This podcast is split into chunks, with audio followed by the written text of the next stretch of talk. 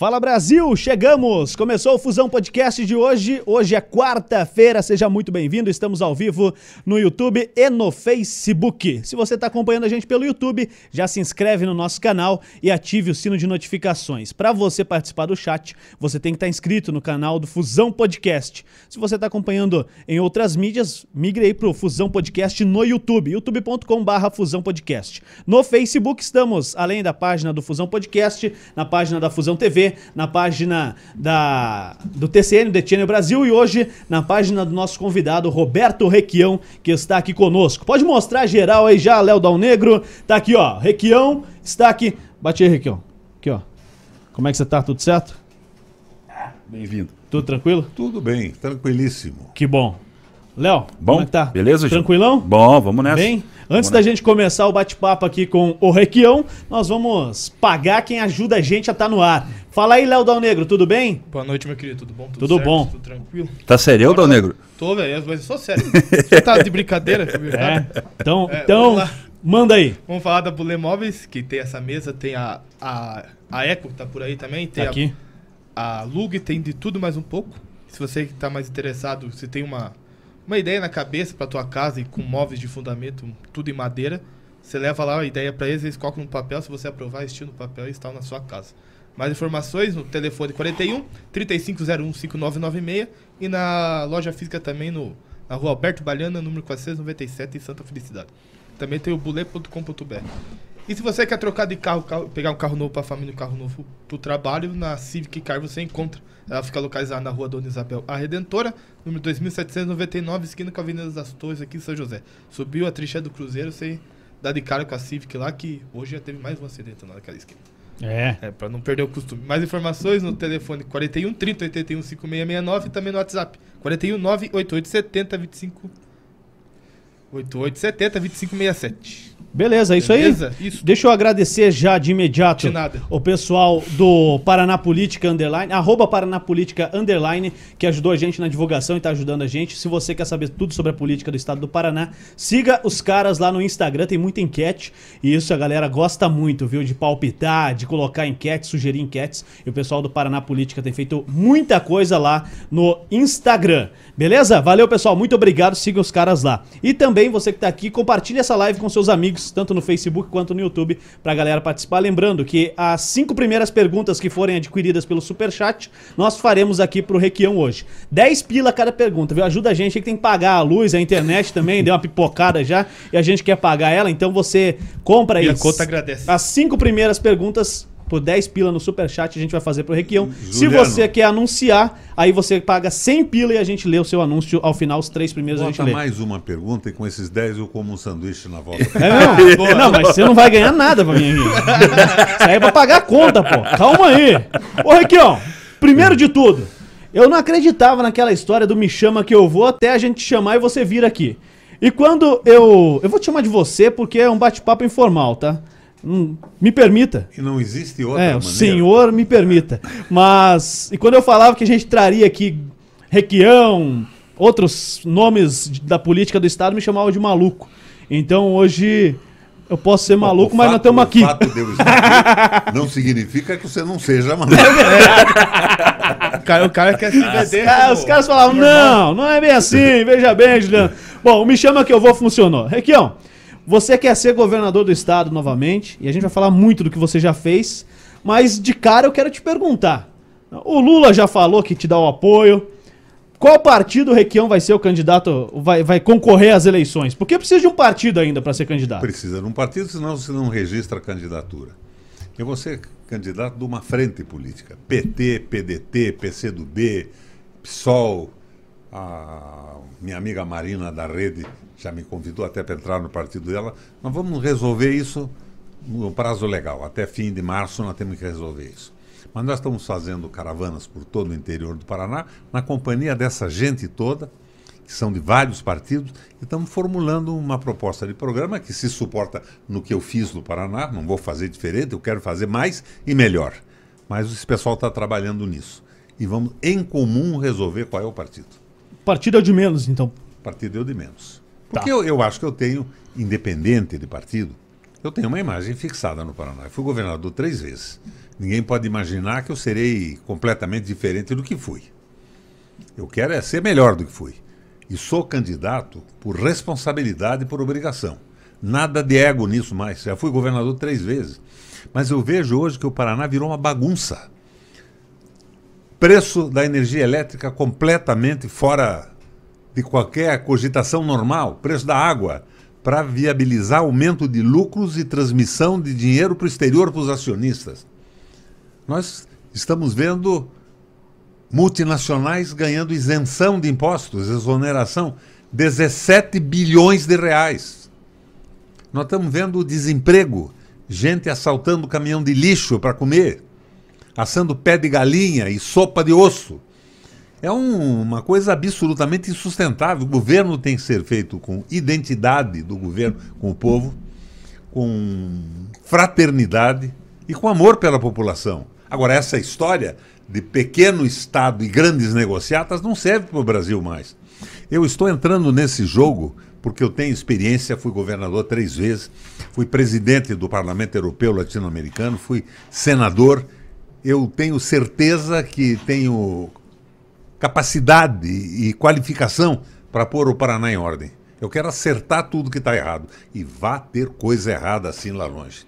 O rato agora, por exemplo, nesse momento que eu estou conversando com vocês aqui em São José, ele está na Disneyland. Ele foi conversar com o Pateta, com o Pato Dono e com o Mickey, para saber o que vai esculhambar mais no Paraná.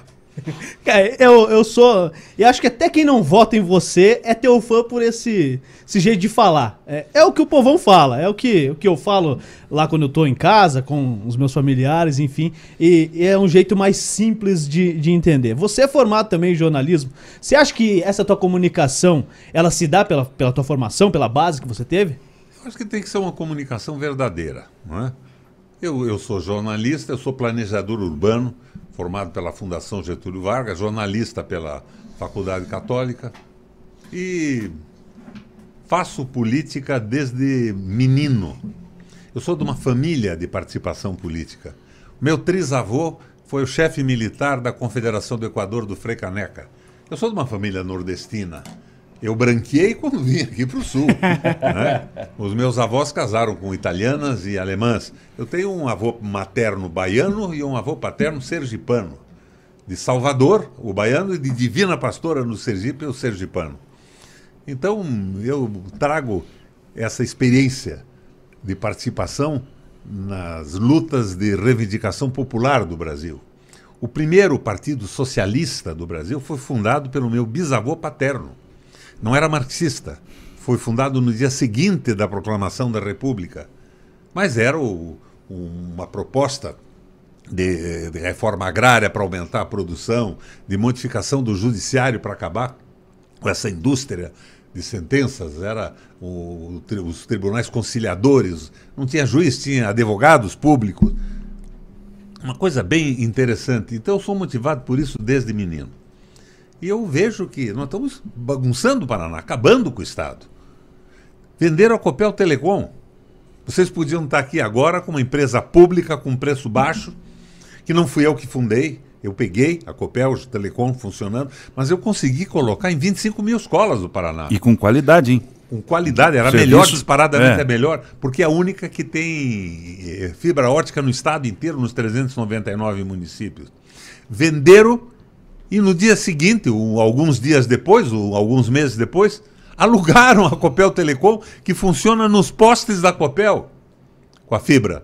Alugaram para botar nas escolas, para a Receita Federal e para a Copel fazer funcionar as usinas à distância.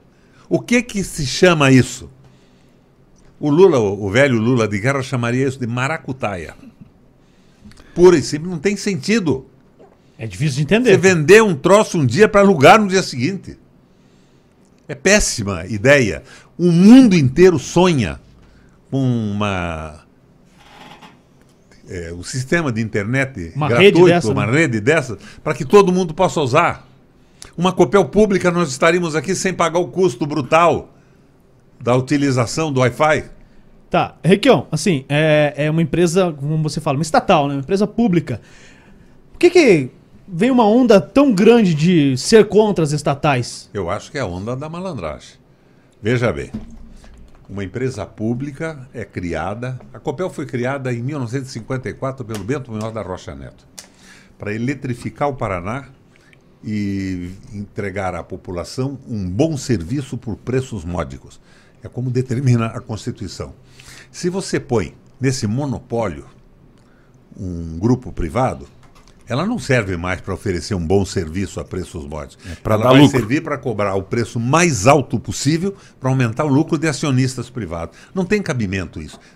Petrobras, Eletrobras, os bancos públicos servem para servir a população. Você imagina, o Banco do Brasil na mão de acionistas privados não será do Brasil mais. Só o nome. E, e, os acionistas que existem, que não precisavam existir nessas empresas, como o Sanepar e Copel, que nós nunca precisamos do dinheiro deles, você tem acesso a financiamento internacional baratíssimo e a tarifa que paga isso tudo. Se ele fosse propriedade de chineses, ingleses, americanos, como é que ele ia servir a população? Ele vai servir os acionistas. Ele não vai ajudar o financiamento das empresas brasileiras, da tecnologia renovada. Ele vai simplesmente aumentar o valor dos juros a cada momento para aumentar o lucro dos acionistas, que é o que está acontecendo hoje na mão do governo do Guedes. O presidente da República é o Guedes, né? O Bolsonaro é um animador de picadeiro. Mas, mas assim, eu já vou passar para o Léo fazer a pergunta, mas Vai. nessa onda aí, você não acha que o, o que levou ao Petrolão, Lava Jato, não, não dá um pouco mais de força para esse discurso não. de tirar a estatização? Não, não, não. O que levou a Petrolão, Lava Jato, tem que ser punido. Ladrão de dinheiro público tem que ir para a cadeia. É, era o meu discurso aqui. Pau, cadeia e repressão em cima dessa gente. Agora, o que a Copel acabou, a, Petrobras acabou pagando de multa por causa da legislação norte-americana e da Bolsa de Nova York foi uma coisa extraordinária. Tinha ladrão na Petrobras, tem ladrão na estrutura pública ainda. E ainda tem o corporativismo, que as pessoas querem se colocar acima da sociedade para, com o monopólio público, ganhar verdadeiras fortunas. Isso tem que ser combatido. Mas qual é a troca? Daí nós entregamos tudo. 80% do petróleo do mundo está na mão de estatais que utilizam para melhorar a vida do seu povo. Nós estamos entregando ah, o pré-sal, que tem o preço mais barato de extração do planeta Terra hoje. Nós estamos entregando tudo. Não tem cabimento isso. Como é que começou isso? Primeiro, o Fernando Henrique Cardoso acabou com o monopólio público. Daí inventaram a concessão. E com a concessão inventaram a partilha. E depois aquela lei do, do Serra, que acabava com o monopólio de extração da, da Petrobras e com os 30% obrigatórios. Nós fomos roubados. Veja o preço da gasolina hoje. Tem carro? Tá. Tenho. Eu tenho um Ainda assim. Eu, tenho, eu reativei meu Corcel 2 lá, que é mais econômico. Viu? Eu tenho um Jaguar velho. Preço de mercado? Nada. Mas para no tanque para ver quanto custa. É. Para no posto para ver quanto custa. É uma verdadeira loucura. Eu não sei como é que esse pessoal está rodando ainda. É, e se estourar a guerra lá, nós Imagina, imagina que façam andar a privatização da água no Brasil. É. Daí vem a história do preço internacional que estão fazendo com o petróleo hoje. Nós tiramos o petróleo do nosso solo, do no, nosso pré-sal, refinamos no Brasil, com trabalhadores brasileiros que ganham em real. E daí vamos vender o petróleo com equivalência do preço internacional do Golfo do México, produzido pelos americanos. Imagine mesmo. a água. Vocês dois abrem a torneira de casa, isso aqui não é um litro, mas tira um litro d'água. Quando vocês vão ver a conta, cobraram de vocês o litro d'água com equiparação internacional ao que custa no deserto do Saara, que não tem água. Nós estamos sendo roubados completamente. E a imprensa não reclama. A de vocês aqui reclama, vocês são absolutamente independentes nesse processo. Sim. Porque ela está vinculada ao, aos grandes capitais que tomaram conta disso, são internacionais. Nós estamos entregando para as sete irmãs, que são donas de 20%, a riqueza do Brasil. Não tem cabimento você pagar sete, oito, nove reais, dependendo do estado, por um litro de gasolina que é tirado do nosso solo. Estão desativando as nossas refinarias e vendendo para grupos de produção de, de, combustível que têm refinarias no mundo inteiro. O que, que esses caras vão fazer? Eles compram fecham a nossa, diminuem a produção para importar da sua origem, dar lucro aos seus acionistas, aos seus interesses. Isso é uma verdadeira vergonha. E o Rato está querendo fazer aqui no Paraná a mesma coisa com a Copel e com a Sanepar. Estão vendendo ações, estão cobrando preços rigorosamente absurdos para aumentar o lucro dos acionistas. Eu fui governador três vezes. Eu congelei o preço da água e da energia elétrica com a menor tarifa do Brasil por oito anos. Eu construí duas usinas novas. Eu levei o saneamento para o litoral e para o estado inteiro com a tarifa mais baixa do país congelada. Esses caras estão com a tarifa altíssima e não tem uma obra significativa. E até pouco tempo nem água tinha, né? A gente está sofrendo. Até pouco tempo e não tinha água por falta de investimento. Exatamente. A seca prejudica um pouco. Mas se você tem reservatórios novos, depois que eu saí, nada mais foi construído. Nem na Copel, nem na Sanepar. Agora, por que isso? O que é que eu digo? É corrupção? Não sei.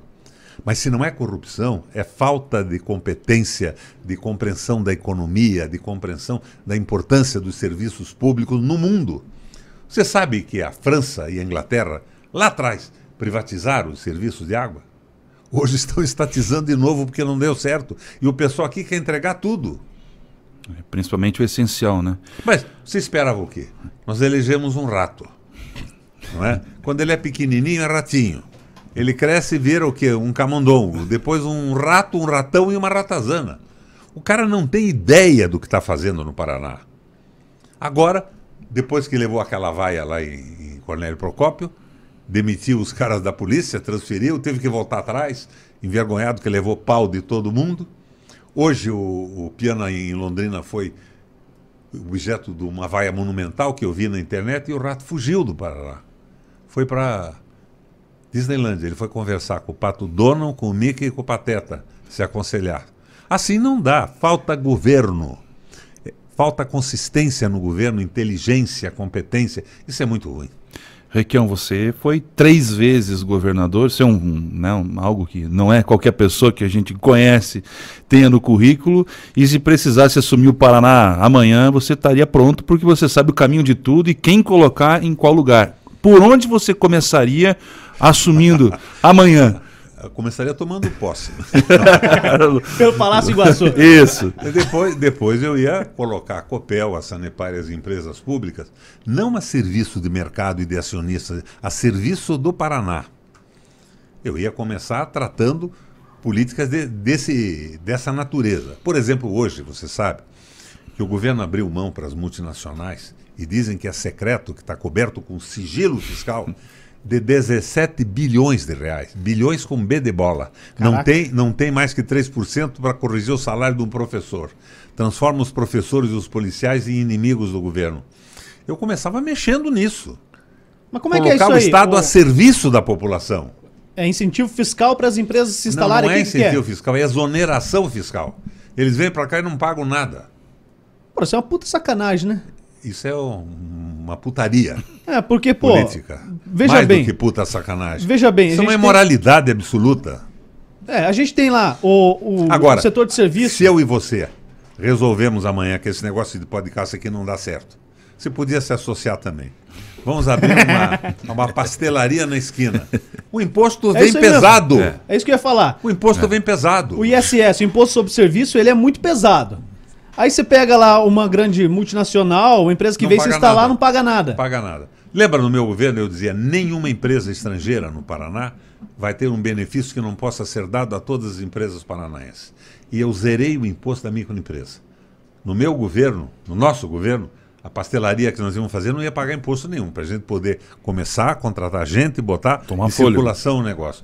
O ICMS das pequenas empresas, as microempresas não pagavam nada. As pequenas eu reduzia 2,5% em média, não 18%. Mas daí eu criei o salário mínimo regional mais alto. O cara que pagava 18 mil reais por mês numa empresa média ia pagar 1.200. Mas ele tinha dois ou três funcionários que, ao invés de ganhar o salário mínimo nacional, ganhavam o salário mínimo aumentado. Isso, na mão das pessoas mais pobres, o dinheiro não vai para o colchão não vai para a poupança, eles têm que gastar. Eles vão no botequim da esquina, eles compram pão na padaria, faz circular o dinheiro. É o círculo virtuoso da economia. O rato não sabe disso. Ele está a serviço dos grandes capitais. E eu estou na linha do Papa Francisco. Capital pode ser bom. se ele organiza uma grande fábrica, dá empregos com bons salários, para que os trabalhadores tenham acesso à saúde, educação, Traz benefício. processo civilizatório, mas não pode dominar o mundo. Isso é bíblico. Não se pode servir a Deus e a mamão. Mamon em hebraico quer dizer dinheiro. Não é nem outro Deus, nem outro diabo. O dinheiro é bom se ele é usado em benefício das pessoas. Agora, para concentração de renda e escravização dos trabalhadores, é absolutamente insustentável no mundo moderno.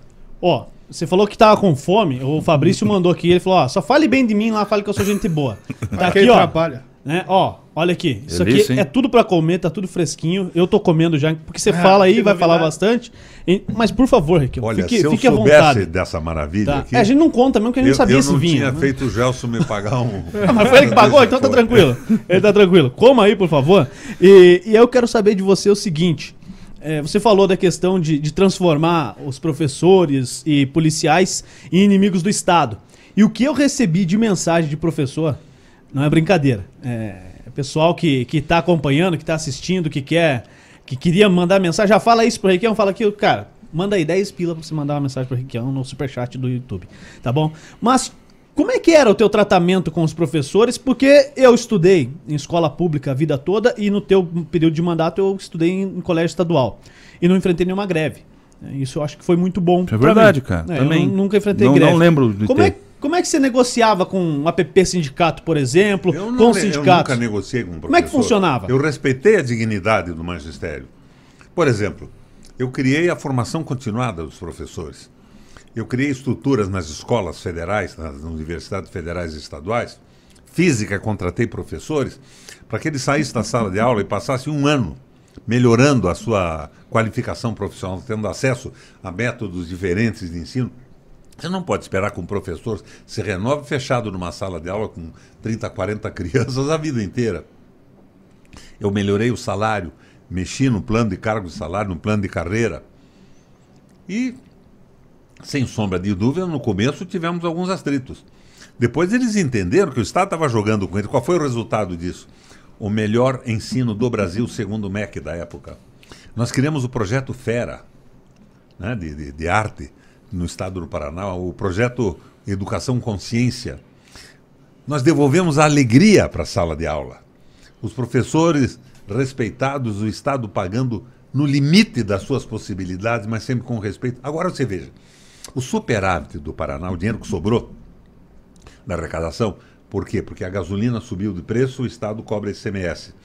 Porque é, a Copel aumentou as tarifas e tem o ICMS, o Estado é sócio da Copel também, embora tenha participação privada. O superávit foi de 7 bilhões de reais, com B de bola, não é M de Maria. Então está sobrando dinheiro, eles estão fazendo só negócios. Não tem cabimento Onde é transformar dinheiro? o professor em inimigo do Estado. O professor é parceiro e nós chegamos ao melhor ensino do Brasil.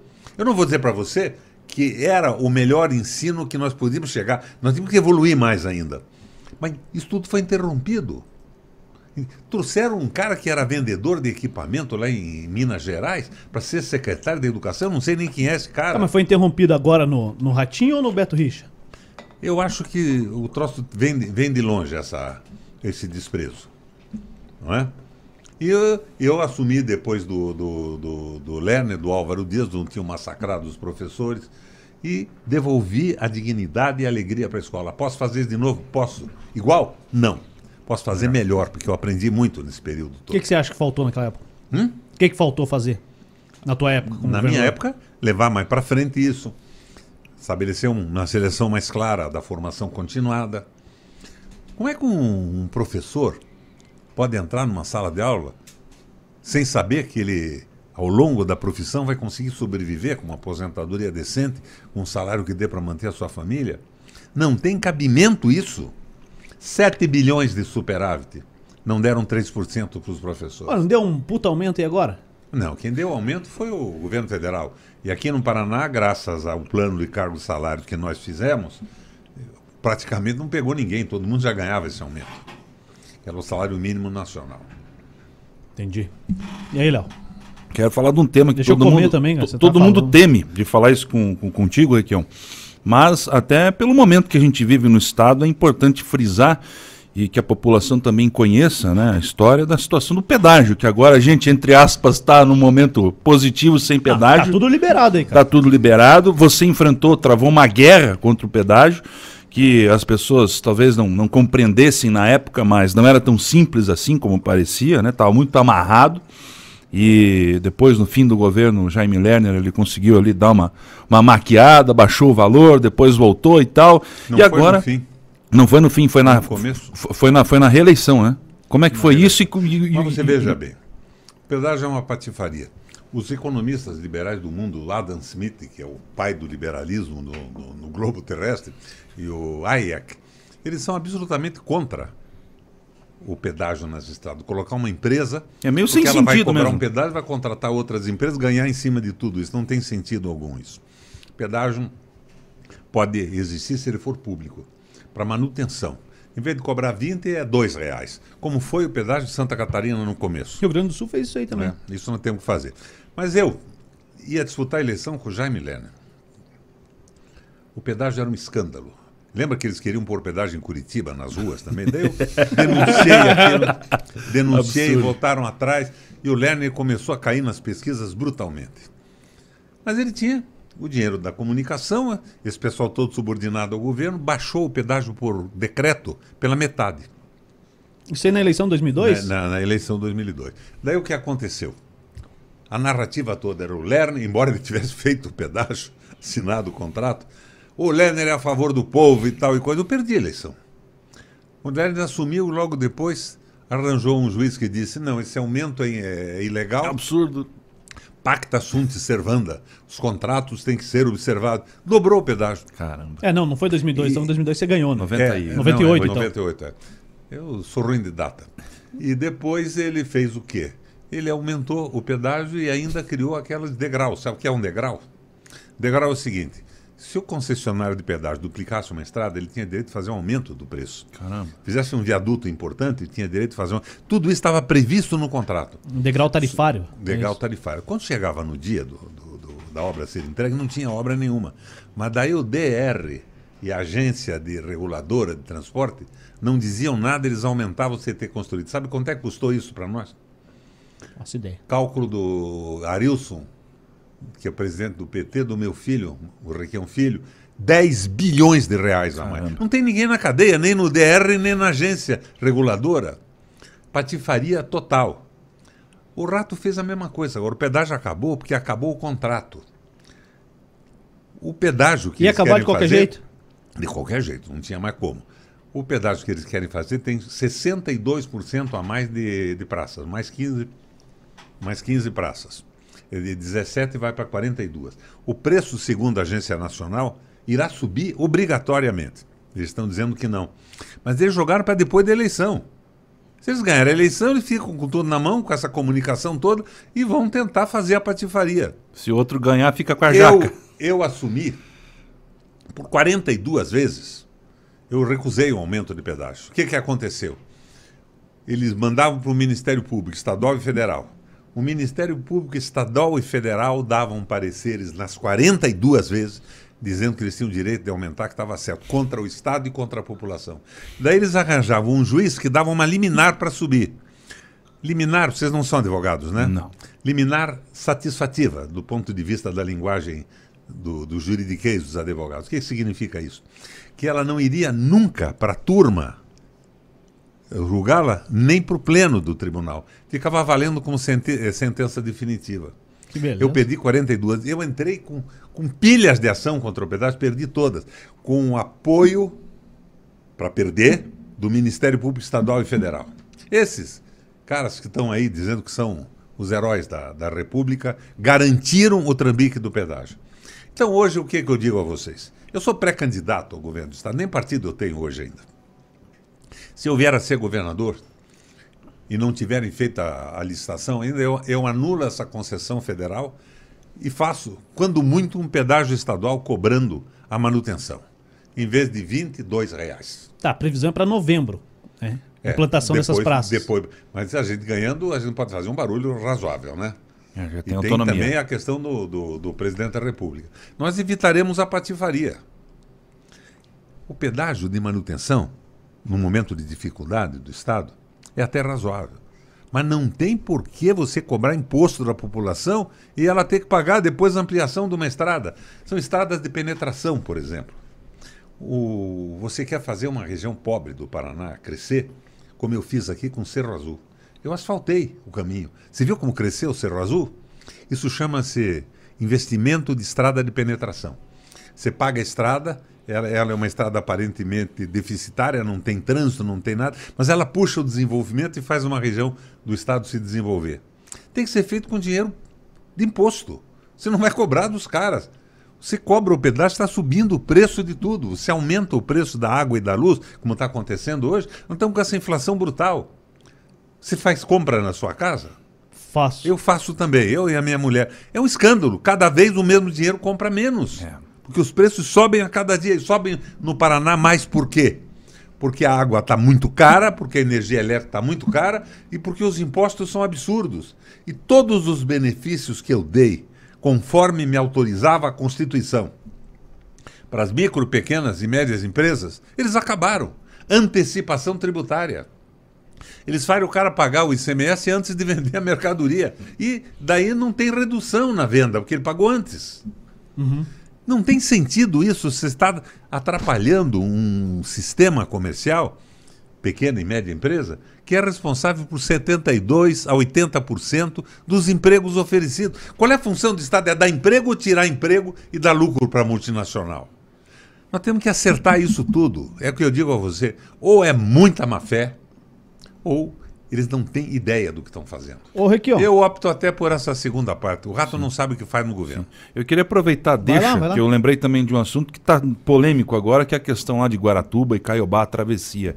Vai fazer ponte, não vai fazer ponte? Vai trocar lá a concessionária que faz o ferryboat? Para você, Requião, o que tem que ser feito ali para resolver esse problema de uma vez e dar fôlego lá para o pessoal? Em primeiro lugar, deviam ter feito uma licitação correta, não dirigida, para uma empresa que fosse capaz de administrar o processo. E foi vergonhoso, né, o que aconteceu. Eu, eu lembro que, num determinado momento, o Álvaro Dias disse que ia fazer uma concessão que uma empresa privada faria, cobrava pedágio.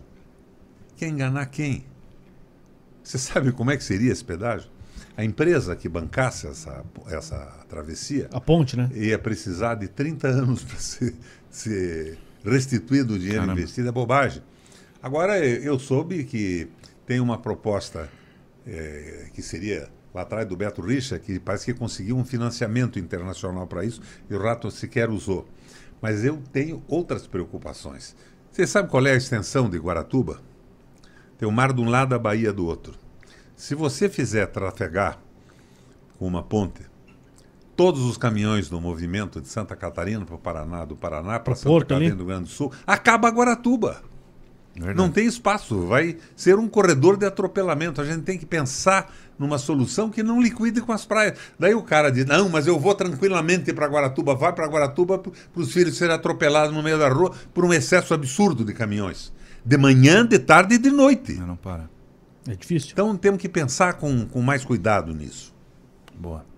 Tá. Ô, Requião, é, como é que mexe no preço final dos produtos, sendo governo do estado? Você falou do mercado, né? Mas, cara, pô, eu vou ali no mercado com duas sacolas, três sacolas, 100 pila já se foi. É, vou no posto de combustíveis ou botei gasolina, dancei. Como é que o governo pode mexer diretamente no preço para que eu vá no mercado, chega na hora de passar no caixa, gaste menos? Bacana a pergunta, né? Então não é boa. Diz que pergunta tem que ser ruim. E eu não posso, não posso dizer para você o que vou fazer se eu não tivesse feito. Eu, naquela crise de 2007 e 2009, eu peguei primeiro 95 mil itens de consumo da população, que a gente chama bens de consumo salário. Aquilo que você compra para manter a sua casa. Até geladeira, televisões mais simples, batedeiras, eletrodomésticos e gêneros alimentícios eu baixei brutalmente o imposto. Mas fiz um acordo com o pessoal que vendia, principalmente com os supermercados. Eu disse o seguinte: eu vou baixar o imposto, mas eu já levantei o preço que vocês estão vendendo. Se vocês não baixarem o preço de imposto que o Estado está deixando de cobrar, eu imediatamente revogo o decreto e vocês vão pagar mais caro e vão se ferrar porque o povo não tem dinheiro para comprar. Deu certo. Fiz um pacto com o pessoal e reduzi, no fim, primeiro 95, depois 104 mil itens. E conseguimos fazer o Paraná bater recordes de geração de emprego e de tudo mais. Diminuindo o imposto das pequenas empresas, acabando com o imposto das microempresas, aumentando o salário dos trabalhadores, quer dizer, estou trocando o imposto que o Estado deixa de receber por um salário melhor para o trabalhador. O trabalhador vai usar esse dinheiro para fazer girar a economia. Deu certo, pode dar certo outra vez.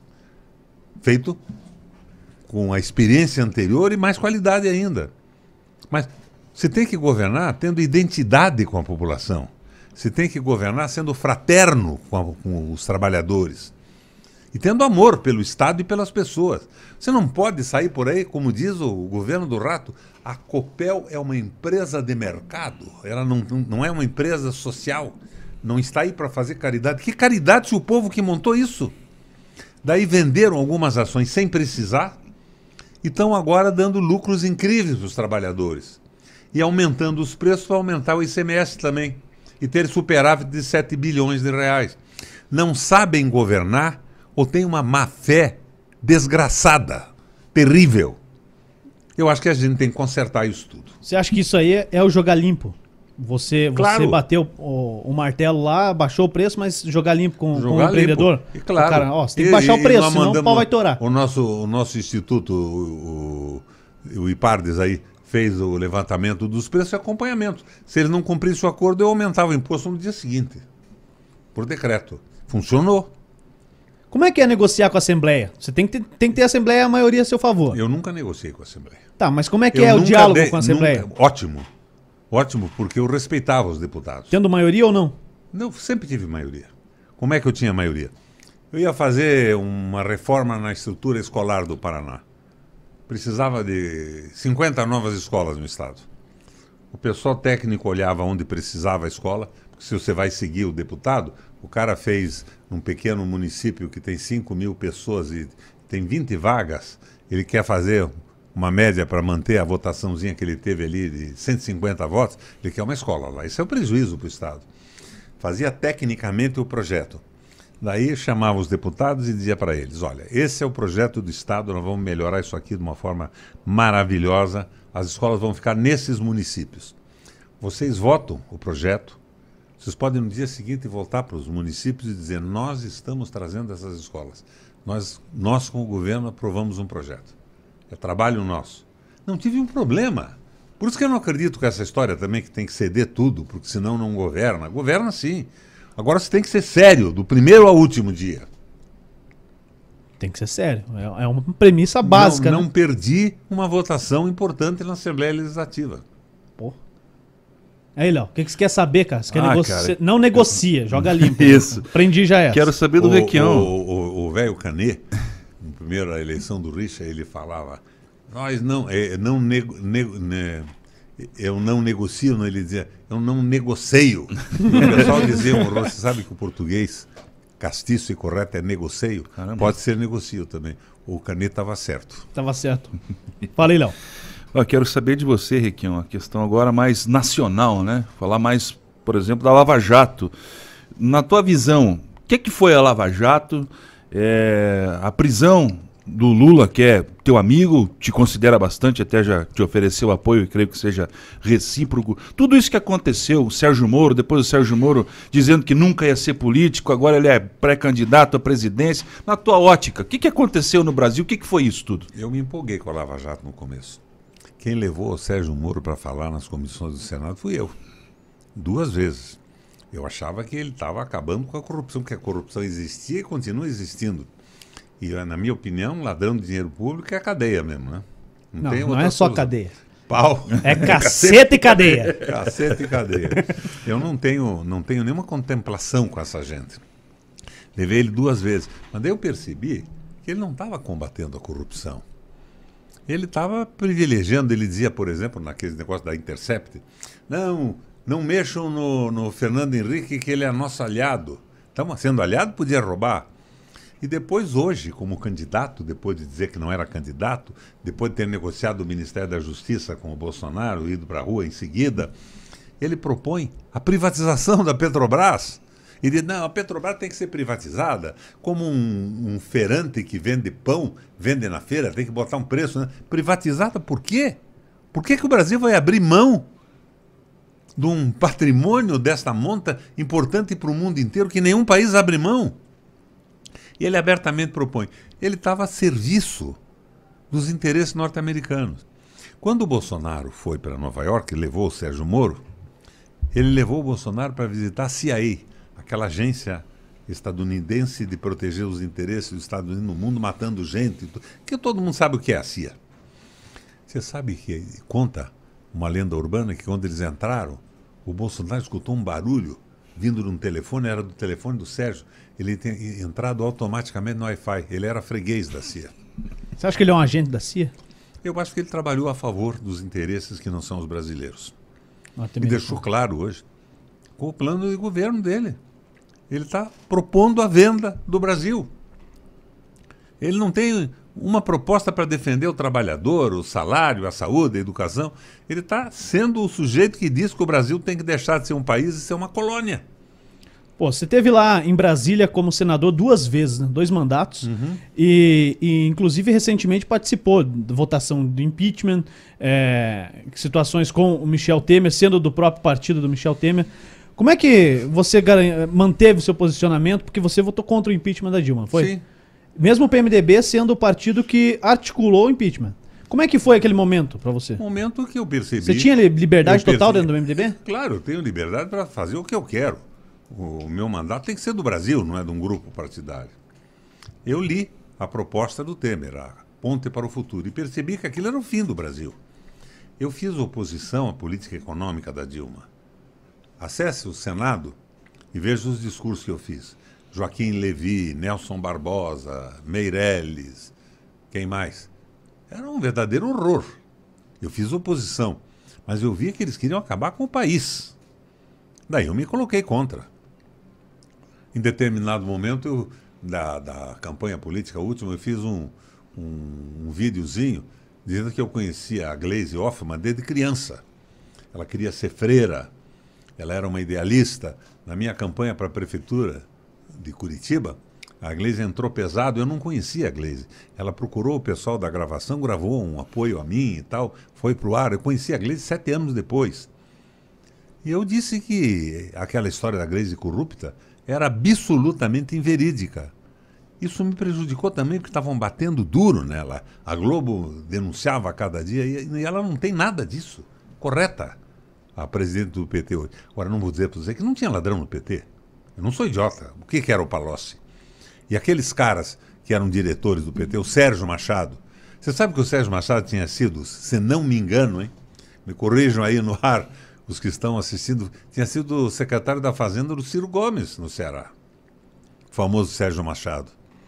Era do PSDB, daí veio para o PMDB naquele esquema lá, com, com os capos do PMDB, que eu nunca fui. Então eu tomei atitude a favor do Brasil. Onde é que você acha que a, que a Dilma e até o Lula mesmo erraram? Não, a, a Dilma errou na condução da economia.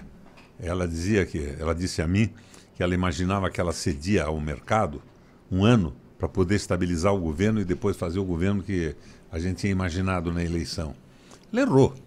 Ela não gostava muito de parlamentar. Eu ia, por exemplo, assinar um, um convênio em Washington. Eu pegava cinco deputados da oposição e levava junto comigo. Eu não fazia favores, mas o cara que senta na mesa com você, toma um copo de vinho, janta junto e conversa, dificilmente se transforma num traíra, num canalha. Então, eu me relacionava bem com a Assembleia. Eu, uma vez por mês, na granja do Canguiri, onde eu morava, eu matava um carneiro que eu criava lá e convidava 40, 50 deputados para ir almoçar comigo. Eles levavam vinho. O vinho era por conta deles. O vinho era por conta deles. Então, o meu relacionamento era um relacionamento razoável. Então a parte é, é, assim, tem que ter um Agora, relacionamento bom com os se, vo- parlamentares. se você ceder para um, Aí ferrou. você danou-se porque Perdeu todos querem a mesma maracutaia. Agora, o pessoal do PMDB me acompanhou, mas muitos não gostaram do que eu fazia, tanto que apoiaram a candidatura do Beto Richa contra mim, dentro do partido. Lembro. Daí eu continuei na presidência do PMDB. O que eles fizeram? Saíram do partido de medo. Quem foram esses? Os que estão no PSDB hoje. É um bando lá. Não quero falar em, em nome deles. tá? Mas foram embora. E hoje tem que sair do PSB também. Porque o PSB vai apoiar o Lula. Eles não sabem o que fazer, estão agarrados no saco do, do, do Beto, do, do rato, como carrapato. Se você pegar uma bomba e aspergir é, um carrapaticida no saco do rato, a executiva estadual do PMDB morre inteirinha. É, aí lascou, né? Lascou. Eles Lascou. estão feito carrapato no saco do, do rato. Ô, você votou também contra o, a, o teto de gastos proposto pelo Temer, não foi? Hum? Chegou- Claro! Por quê? Porque não existe isso no mundo. Os Estados Unidos não tem teto de gasto. O Biden está propondo agora trilhões de reais para recuperar a economia americana. A China faz a mesma coisa. Para a economia do Brasil hoje, grandes obras públicas seriam investe- um caminho? Para mexer na economia. O caminho seria voltar a Petrobras para a mão do Estado inteira. Porque a E Petrobras. tem como fazer? Tem, claro. O, o cara da Argentina, lá, o Fernandes, uma coisa de um mês atrás, por decreto ele eh, anulou a venda do sistema eh, elétrico da Argentina. Tem como fazer. Tem como fazer porque não dá para fazer sem fazer isso. A Petrobras era responsável por 80% dos investimentos do Brasil. Hoje nós temos que acabar com essa história de teto. O que garante a emissão de moeda num país não é como uma dona de casa que só pode gastar o que ganha. Aliás, isso é besteira também, né? A essência do capitalismo é o, é o financiamento. Se a sua mãe e a minha mãe, num momento terrível para a nossa família, resolve que vai suplementar a renda que nós não temos em casa, fazendo uma pastelaria, ela, para ter escala, vai ter que comprar uma máquina maior para estender a massa, para amassar a massa, e, e ela vai emprestar dinheiro. Então daí viria o Ciro Gomes e diz, não se pode gastar o que não se ganha. Daí nós íamos todos morrer de fome. A essência do capitalismo é o financiamento. E o Estado garante a emissão de moeda o seu potencial, capacidade de trabalho, produtividade da população, minérios, petróleo, agricultura. Nós temos uma agricultura maravilhosa, uma pecuária fantástica. Então nós podemos investir para crescer. É o que o Biden está fazendo. Os Estados Unidos faz isso, a China faz isso, estão dando exemplos de crescimento no mundo. Que história é essa? De que nós não podemos emitir, e 48, 50%, 52%, eu acho que no ano passado, foi para pagar um empréstimo coberto por juros que não foi auditado até hoje. A gente não sabe se deve e estão pagando. Erros que não cometem outros países do mundo. Agora, não é dinheiro para jogar fora. Você viu quanto é que ganharam os promotores federais? Uma nota, né? 450 mil reais em dezembro? Porra. Se é possível isso. Quanto é que ganha, quanto é que ganhava o Sérgio Moro? Não era pouco também. 105, 107 milhões? Como é que é isso? O seu salário de juiz era 27. Eu acho que tem que ganhar bem o juiz. Senão ele não, não vai conseguir manter a imparcialidade e a tranquilidade com o sustento da sua família. Mas eles estão transformando o espírito de corpo, que é a valorização da função que eles exercem no Estado, no espírito corporativo, passando por cima da sociedade e metendo a mão em tudo. Você já viu quanto gasta o exército brasileiro? Você sabe que os generais brasileiros, quando se aposentam agora, eles inventaram uma mágica que eles viram e recebem como marechais, que só existiria em tempo de guerra para aumentar o salário. Pô, essa, aí essa parada aí dos, dos pessoal do exército, cara. Aí a o cara morre, a filha não casa, fica Não- recebendo não o resto casa da para vida. receber a pensão. Sim, Pô, sim. É tem como mexer Mas nisso? essa, essa é a regra mais recente, cara. É, eu tenho tias avós com quase 90 anos que recebem até hoje do meu bisavô. A- E casaram. Até hoje elas recebem. Mas o exército, se casar, perde. É, daí Então, não casa, só mora junto. São erros. Agora, o exército tem que mudar um pouco também. A guerra mudou no mundo. Mudou completamente o estilo, os foguetes de alta velocidade, hipersônicos da Rússia, por exemplo. Quem é que segura um troço desse? Não tem mais a história da, da grande massa de soldados. E a guerra híbrida. Vão corrompendo congressos nacionais, fazendo leis que só protegem a concentração de renda, entregam os países. Estão transformando o Brasil numa fazenda de donos que não moram aqui e que não tem nada a ver com a gente. E trabalho semi-escravizado. Você veja, aumentando o número de trabalhadores no Brasil. Vocês já viram o que é isso? É o cara de motocicletinha ganhando 5 reais para fazer entrega no sanduíche. Sem aposentadoria, sem garantia, sem saúde, sem assistência de espécie alguma. Isso é uma canalice, é escravidão. Você sabe como é que foi instalado no mundo a Previdência Social? Não. Foi na Alemanha, no início do, do século passado. O Bismarck foi nomeado chanceler para reunificar a Alemanha. E o Bismarck teve conhecimento de uns textos de um, de um economista e filósofo alemão que já tinha morrido quando ele estava fazendo isso, que chamava-se é, Johann Schacht. Esse cara dizia o seguinte: o mundo foi mudando, comércio aumentando, a indústria crescendo, e havia a nobreza que tinha direitos hereditários sobre a terra, todo mundo pagava sobre isso. E a burguesia, os caras que moravam dentro das muralhas ou fora das muralhas, foram enriquecendo, aumentando em número e se transformando em fortes. Em determinado momento, eles disseram: não podemos aceitar mais esse direito hereditário de uma nobreza que não trabalha. E houve a época das revoluções, que culminou com a Revolução Francesa, que consagrou daí a propriedade privada. Não era mais a propriedade dos nobres. Então, o Chassi dizia o seguinte: hoje, na Alemanha, começo do século passado, os trabalhadores estão crescendo em número, porque o comércio está aumentando, a indústria está aumentando, a construção e tudo mais. Os esquemas de produção estão se alterando e criando um número enorme de trabalhadores. Os trabalhadores só têm como único capital a sua força de trabalho. Quando eles ficam velhos e a força de trabalho diminui, estiola, eles vão morrer de fome, porque eles não têm como se sustentar. Mas como eles estão aumentando em número, eles vão fazer com a burguesia que derrotou a nobreza a mesma coisa que a burguesia fez com a nobreza. Eles vão provocar uma revolução. Daí, com base na leitura do Johann Schacht, o Bismarck fez o seguinte: não, aqui não vai acontecer isso. Eu vou criar uma maneira dos trabalhadores mais velhos, sem a força de trabalho, que é o seu único capital, possam sobreviver. É a aposentadoria tripartite, com a participação do Estado, do empregador e do empregado. E criar a aposentadoria. No Brasil acabaram com isso, rapaz. É uma coisa cruel. Não tem nenhum cabimento. E querem fazer uma aposentadoria de capitalização na mão dos banqueiros, que pegam esse dinheiro e vão utilizar para dominar mais ainda. Ó, agora tem uma coisa que pra dar dinheiro no Brasil é o tal do banqueiro, né? Os caras ganham muita grana. Veja o que eles estão ganhando com a crise. Olha quantos juros os caras cobram pra qualquer coisa. Tá atrás do seu cartão de crédito aí. Porra. Porra, É. dá pra baixar isso, Raquel? Dá. Como? Por exemplo, o Paraguai, o limite máximo do juro de um cartão é 26% ao ano. E aqui é quanto? Nos estados aqui, 400, 380. Acho que é bem mais, Filha cara. alma, Isso é cara. mês, sei lá. Não, é o ano. É ano. É. 300 e pouco por ano. É. Ah, ou mais. Vai alterando. Uhum. Então, nós temos que segurar. E nos Estados Unidos hoje, por exemplo, o, o juro do empréstimo chega a ser negativo. Eles estão jogando o dinheiro na sociedade para fazer Fomentando. a sociedade girar.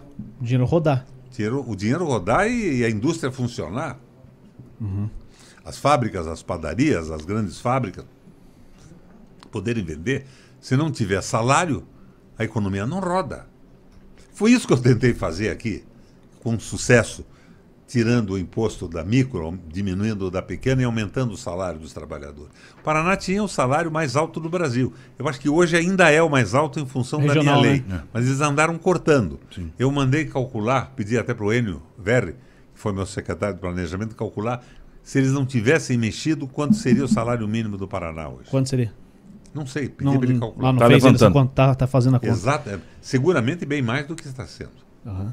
Ô, Re- ô, fala aí. Tem pergunta do Superchat. Opa, É, ei, vou ganhar uma grana! É, dezão. Vamos lá, fala aí, Dal Negro. Vamos lá, o Você é o menino da pergunta do Ah, Superchat. Vai lá. Olha, eu só respondo a perguntas se eu ganhar o. Não, não vem me ferrar. Olha o banquete que está. O cacete da cadeia não nos outros, não em mim. cabimento de eu ficar sendo ferrado por vocês Pelo amor aqui de Deus. e não ganhar nem um sanduíche. Não lucra não, nada. Faz isso não. Não me ferre. Fala aí, Dal Negro. Guilherme Fressato. Ah, Requião, a produção de energia elétrica através das células fotovoltaicas deve ser incentivada pelo governo estadual? Claro, claro. Mas o governo federal está criando imposto em cima disso. Você sabe como é que funcionou isso na China? É um troço impressionante.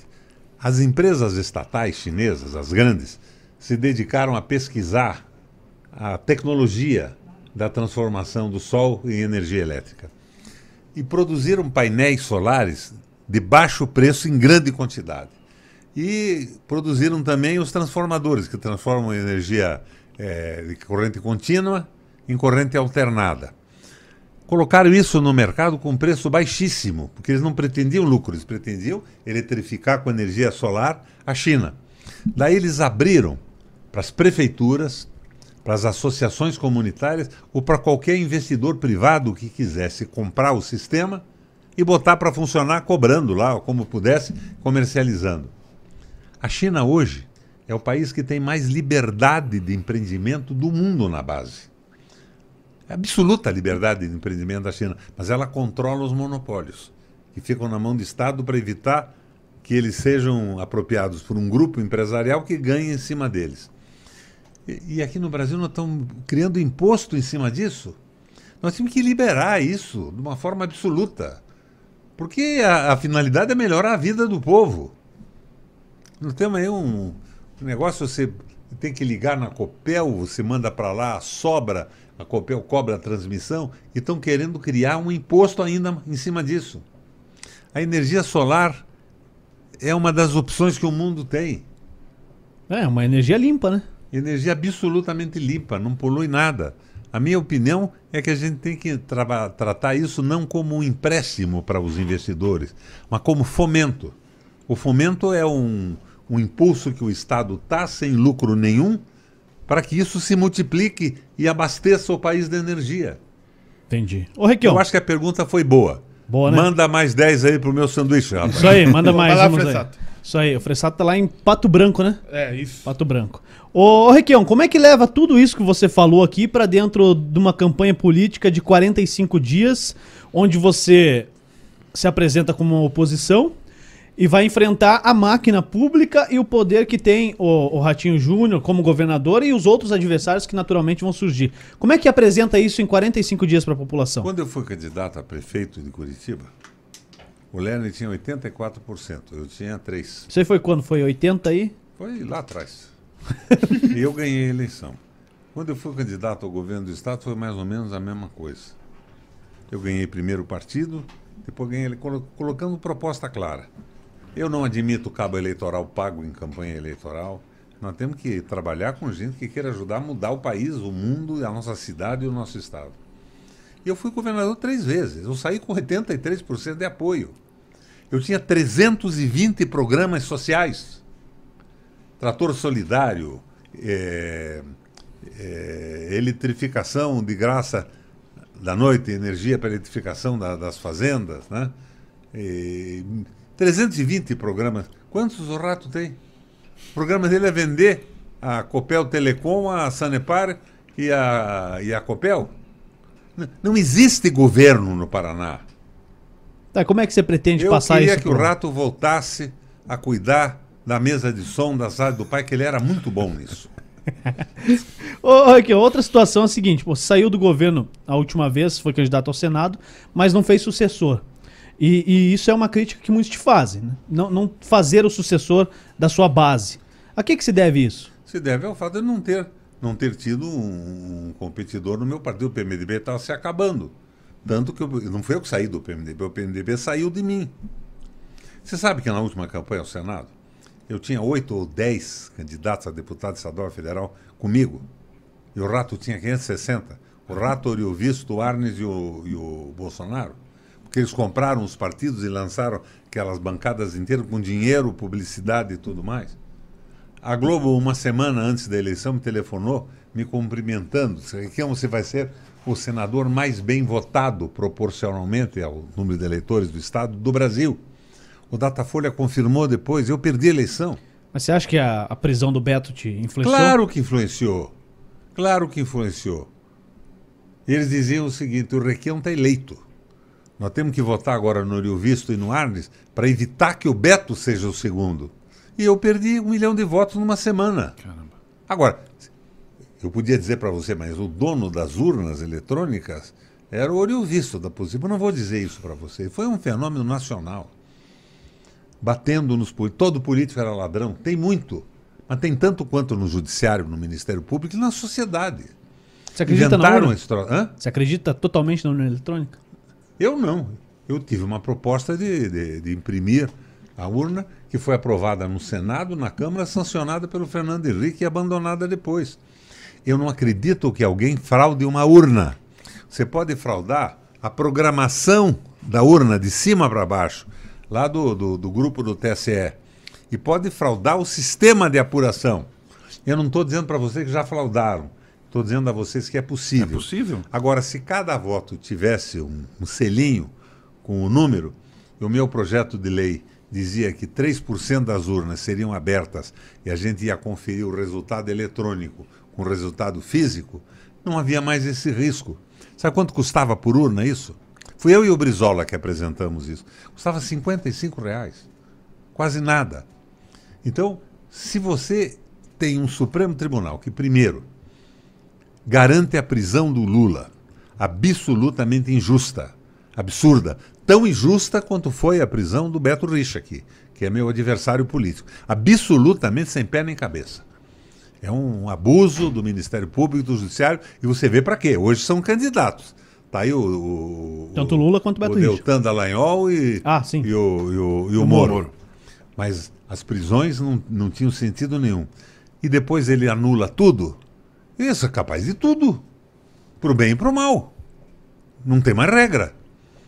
Então, como é que o TSE vai programar isso? Seis ou sete caras contratados lá que de repente pode se corromper e nós evitaríamos qualquer problema com a impressão. Mas essa, essa impressão seria tipo o meu recibo?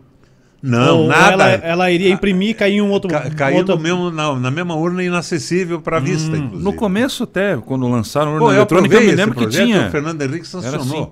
Daí o Azeredo inventou uma reforma eleitoral e tiraram o projeto. Pô, como é que era cê ter contato com o Brizola, cara? Porque eu admiro muito a história do Brizola. Que ele é lá de Carazinho, região metropolitana da cidade onde meu pai nasceu, que é Chapada, né? Que é muito maior que Carazinho. Olha. Mas como é que era? O Brizola, ele era, Esse- é louco, velho. Esse teu prato de frios aqui tá porreta. Não, come Vocês não pô. imaginam que era o macarrão do Brizola na casa dele. Mas era ele que fazia ou era, Era a ele patroa? que fazia. O macarrão ele fazia. É, macarrão, provavelmente macarrão de procedência italiana, com molho que era uma delícia lá na- no apartamento dele no Rio de Janeiro. Muitas vezes comi lá. E o Brizola esteve comigo aqui numa campanha. Como é que ele era, assim? Um nacionalista. Caboclo sério. Cometeu erros como todo mundo. Olha, ele foi o único cara que foi governador em dois estados, né? Uhum. Eleito. Eleito e sempre pensando no povo. Agora, erro todo mundo comete.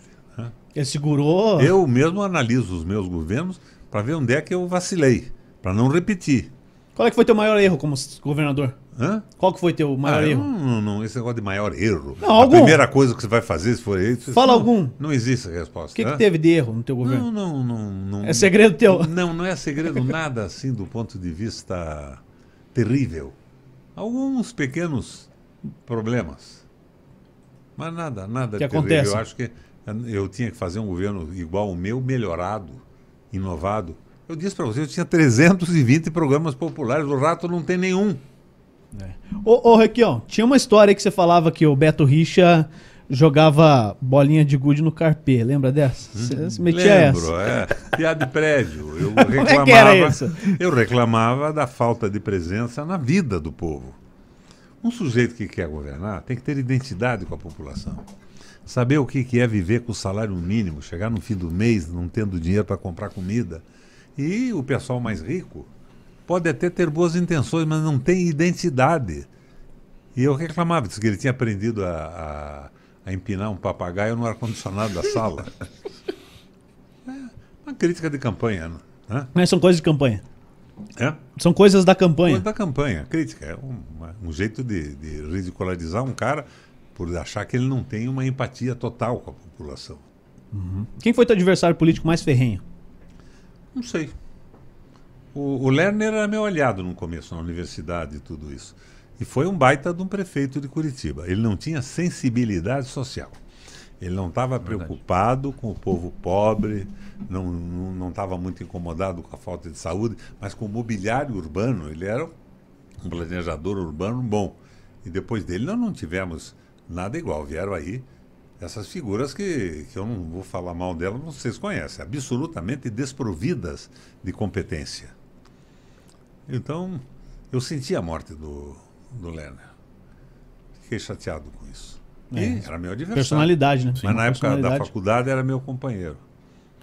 É, eu ia te perguntar a tua relação com o Rafael Greca. Até em 2012 a gente trabalhou junto na campanha. Na época eu fui a voz É, da e- campanha. Como é que é hoje o teu, teu, teu, O- teu relacionamento? Como é que seria também depois se tornando Eu nunca governador? mais falei com o Greca. Quando o Greca perdeu a eleição, ele era funcionário do IPUC. Ele estava desesperado. Eu vou voltar para lá, vão me massacrar. Não, Greca, não vai acontecer isso com você. Eu requisitei o Greca para trabalhar no meu gabinete no Senado. Ele me deu algumas ideias boas. Por exemplo, o salário, a regulamentação da empregada doméstica foi uma sugestão dele que eu fiz com a Vanessa Graziotin, senadora da, do Amazonas. E ele está mantendo a cidade limpa, mas a preocupação social não é um predicado do Greca. Como todo mundo com qualidades e, e- e defeitos. Mas ele saiu do meu gabinete sem me dar um tchau, nem me contou que estava saindo. Ele saiu para concorrer à prefeitura? Para concorrer, fez uma aliança com o Beto Richa. E de Beto Richa sabemos o que, que deu. Ô, vamos. Mas, porém, todavia, preso numa ilegalidade absoluta. Ah, você está defendendo o Beto Richa? Não estou defendendo a justiça e o direito. Tá, ah, já que você falou, falou do Beto Richa aí, é, eu li esses dias, pode ser verdade ou não, você tá aqui para confirmar ou não também. É, come aí, come aí que isso é bom. E depois eu quero falar alguma. A gente bater um papo de algumas histórias tuas, assim, que são emblemáticas, tá? E aí você fala pra gente se pode responder ou não, mas aí vai, vai do seu critério. O, eu li há alguns Eu dias sei que. umas de você também. Não, pode, pode falar. Hein? Só que é assim, tem uma máxima que diz que se quer falar mal de mim, me chame que eu sei coisas horríveis. A meu respeito. Tem- eu li um- uma reportagem, uma matéria que dizia que você e o Beto Rich se encontraram recentemente e dali teria saído uma, um pacto de não eh, agressividade entre os dois. É, é real isso aí? O encontro é verdadeiro, não foi pacto nenhum. Falo com todo mundo. E o Beto Richa, na verdade, foi me agradecer a posição que eu tomei, dizendo que a prisão dele tinha sido um absurdo.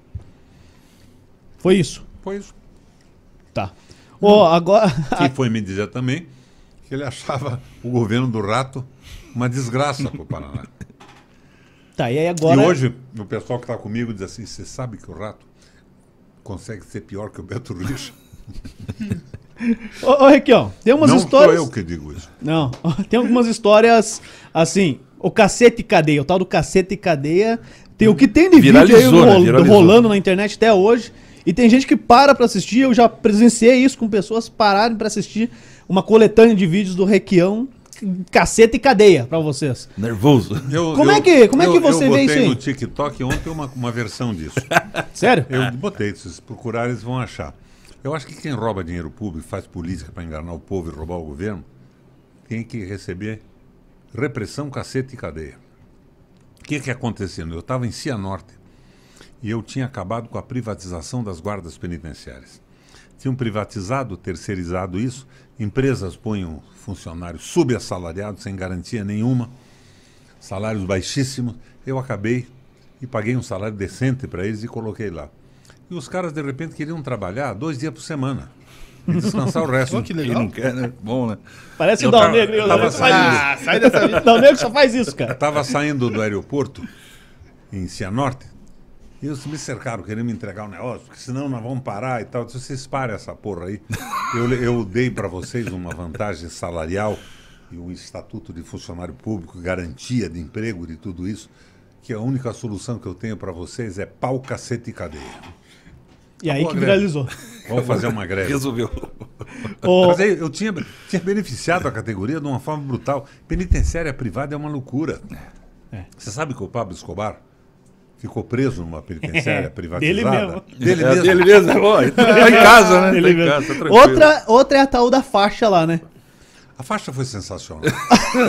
Eu gosto da reforma lá que mandou derrubar. Derruba Ah, tudo. já vamos chegar lá. Derruba Vamos chegar lá. A- a- Vamos da faixa. A faixa foi sensacional. Eu fui para São Jorge do Oeste, né? Acho que era, aham. Fui lá fazer um- uma reunião, conversar com o pessoal. Os agricultores, eu, né? eu tinha agricultores. Eu tinha feito aquele programa da ovelha. Eu comprei 200 mil ovelhas no, no Uruguai e, e 95 mil vacas na Argentina para implantar a pecuária leiteira. Né? Uma vaca holando argentina, com um litro de concentrado, te dava 20 litros de leite. Então, eu distribuí essas vacas, mas com a Emater e o EAPAR, dando assistência, até, ensinando a fenação, a maneira de tratar, de ordenar e tal, para que a coisa produzisse. E eles teriam que devolver para o Estado o que receberam. Por exemplo, uma família recebia cinco ovelhas. Com cinco ovelhas teriam carne, proteína o resto da vida. Cinco ovelhas e uma geladeira estava resolvido o problema, iam cruzando essas ovelhas. Mas o sucesso foi tão grande que eu não precisava receber de volta mais. Eles recebiam cinco, tinham que devolver cinco que seriam entregues a outras famílias. De repente o Paraná tinha ovelha por todo lado, tem até hoje. Você para em qualquer posto de gasolina de estrada, você tem um churrasco de ovelha, que é uma proteína maravilhosa. E eu tinha aberto mão disso, tinha mandado não cobrar mais. Eu cheguei na reunião, o, Rossoni, um cara desses que fazia política na região, montou um tratoraço de picaretas para fazer é, uma oposição a mim. Eu estava falando, eles entraram por faixas na, na reunião. Daí eu disse, olha, vocês não estão tão me cobrando que não existe mais. Eu já desisti disso há uma semana. E não desisti porque eu sou bom. Eu desisti porque não precisa mais. Está implantada a pecuária leiteira, que está implantada de forma magnífica até hoje, e está implantado definitivamente o cultivo, a, a, a produção de ovelhas no Paraná.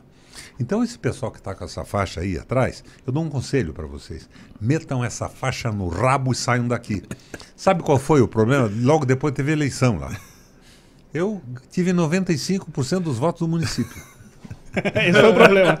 Um tratoraço e tudo. Porque dizer a verdade não é uma coisa ruim. Pergunta aí da Não, toca essa, de coelho. Essa vai. da toca de coelho foi sensacional. aí. O que, que aconteceu ali? Tem muita gente vê esse vídeo ali, você fala, não, pode desmontar toda a reforma aí que eu não quero ninguém tocado aqui. No... Ah. Foi aquilo, foi no, foi no Palácio eu, Novo, eu, não foi? Eu, eu peguei aquele palácio que estava abandonado lá, que o Richard tinha começado a construir. Tava há muito tempo, E- né? muito Que é o pa- a sede do porque governo o hoje. elevador, em vez dele dar acesso à cabine, ele ia fechando lá em cima não passava mais. Eu tirei dois. Ah, não, pelo É absurdo, Eu teve que tirei demolir, dois né? ou três andares, fiz uma reforma e fiz um troço porreta lá. E eu mandei que as secretarias fizessem aquela organização aberta. O secretário senta numa mesa e, Vê todo mundo. na sua visibilidade, todo mundo senta. E, de repente, eu chego lá na inauguração, no andar, e vejo cheio de, de, de casinha para se esconder, para deixar o paletó, fechar a porta embora, que o Pessuti tinha mandado fazer, porque ele não queria ficar aberto, que ele era o vice-governador. Eu dei um esporro nos caras. Deram uma reclamada e disse, olha, vocês vão desmanchar esse troço todo aqui. Eu estava lá com, com o presidente do Tribunal de Justiça, ficou espantado, o Vidal Coelho, cara porreta, o Vidal Coelho, o presidente do Tribunal de Justiça, sujeito maravilhoso. Depois ele me disse, Henrique, eu fiquei assustado com você aquele dia, mas cá entre nós você tem razão. Mas é O que, claro. que é isso, se montar buraco para funcionário público se esconder? É o troço aberto, é a modernidade na administração pública. E aí mandou derrubar as tocas de coelho. Mandei derrubar os tacos de coelho. Outra história tua. E está aberto até hoje. Outra história tua, pô. Tem um prato aqui, mas, porra, aquela das mamonas aqui, ó. O que que rolou lá? Conta pra galera. Porque a galera vê assim. Você achou que era outra coisa? Você sabia que, era uma. Sei lá. Não, eu fiz uma gozação. com- Foi zoeira tua? Fiz uma gozação com o Lula. o Lula estava com uma conversa que tinha um posto na cabeça dele que o, o biodiesel ia substituir o petróleo num Lembro. tempo e tal. Ele Foi uma tava- moda isso, ele né? estava com um vidrinho de mamona. A mamona tem um troço que chama-se hum, é, lecina, que é um veneno que conta a lenda que os russos põem na ponta de um guarda-chuva, numa seringa, se espeta num cara, ele não tem antídoto. Do jeito que for tocado aquilo, vai morrer. Caramba. Mas é evidente que não é numa semente. E estava com aquela não, você veja, em 50 anos o biodiesel vai tomar conta do, do Brasil e tal. Eu peguei aquele troço, pus na boca e disse, Lula, eu engulo esse troço aqui, você não me diga que o petróleo vai sair da pauta, porque não vai sair nunca. É uma conversa minha com o Lula. Os caras filmaram. Agora, hoje eu fiz um vídeo, vocês podem encontrar aí no meu TikTok. Ué, você tá todo Eu moderno, faço, hein? eu faço uma proposta para os caras, que até hoje fico dizendo, um requião come mamona. Eu sugiro a eles que experimentem a mamona também, para ver como é boa. Mas por via oral, como eu faço, e não como eles querem fazer pelo rabo. Incrível! Ô, ô Requião, tem, tem um... Agora, o pessoal diz é horrível. As madames mais finas da sociedade acham "Oh, o requião é um grosso. Mas o povo fala assim, é a linguagem A popular. é É. Ô, tem- Pergunta pro pessoal que está nos assistindo aí. Tem- Eles acham terrível. Eu sugeri ao canal pessoal aí. que se for comer mamona, coma oralmente pela boca. Não e não como eles rabo. gostariam de comer. Ô, ô, aqui, ó. Aqui a gente tá em São José dos Pinhais e tem um deputado em São José dos Pinhais que foi eleito junto com você no teu primeiro mandato, que é o Francisco Bira. E tem uma história que, que ele trouxe muitos recursos aqui num bate-papo assim informal contigo lá no, na sede do governo. Como é que era? Como é que, que foi os seus Eu oito anos Não com, com vi o Bira? mais o Bier. Mas vocês. Mas não foi para o partido PSDB e tudo. Uhum. A impressão que eu guardo do Bier é do ser correto e decente. Nenhuma crítica pessoal. Nunca fez uma patifaria, nunca negociou um voto, nunca tentou negociar uma posição dentro da Assembleia. É um deputado, pode ser até meu adversário agora, mas eu não vou ser hipócrita nem falso de dizer que ele não é um homem honrado. É como eu ouvia e como eu vejo, apesar de não vê-lo pessoalmente há muito tempo. Legal. É, é, isso é porque aqui em São José dos Pinhais, pô, eu, eu tô aqui desde 296, então é minha cidade, né? Eu tinha só dois anos quando eu vim pra cá. Nunca mais vi o. Você se Eu moro aqui pertinho, Ele é vizinho, vou é levar você vizinho. ali na casa dele. Se eu sou capaz de dizer que o Richa, que é meu adversário, foi preso ilegalmente, por que, que eu diria diferente do sujeito que foi realmente decente comigo? Aham. Não, e a, a lenda é a seguinte: eu, eu vou te falar e daí você, você pode confirmar. Diz que o, o Richa pediu pro, pro Francisco ir lá no, no palácio conversar contigo, no- na sede do governo, porque tava a situação dele já querendo ser candidato e tal, e aí provavelmente não iria liberar nada pra Curitiba. Aí chegou lá e falou: Ô Requião, preciso conversar contigo a respeito de umas. ve- Não, pra Curitiba nada, mas vamos conversar aí. Traga aí. E aí ele levou alguns projetos de São José dos Pinhais. Entre eles o ginásio Max Rosman, que tá aí. é, alguns outros projetos também de duplicação da, da- Se não me engano, salvo minha memória estiver me enganando, é, trincheira da Nutrimental, enfim. E aí chegou lá e você pegou o papel e. Ah, esse aqui é, é mesmo? Assinou um, É bom. assinou Esse dois, é bom. assinou, assinou, Não, assinou não, cinco não, não. papéis, assim. Mais ou menos isso. Isso é lenda.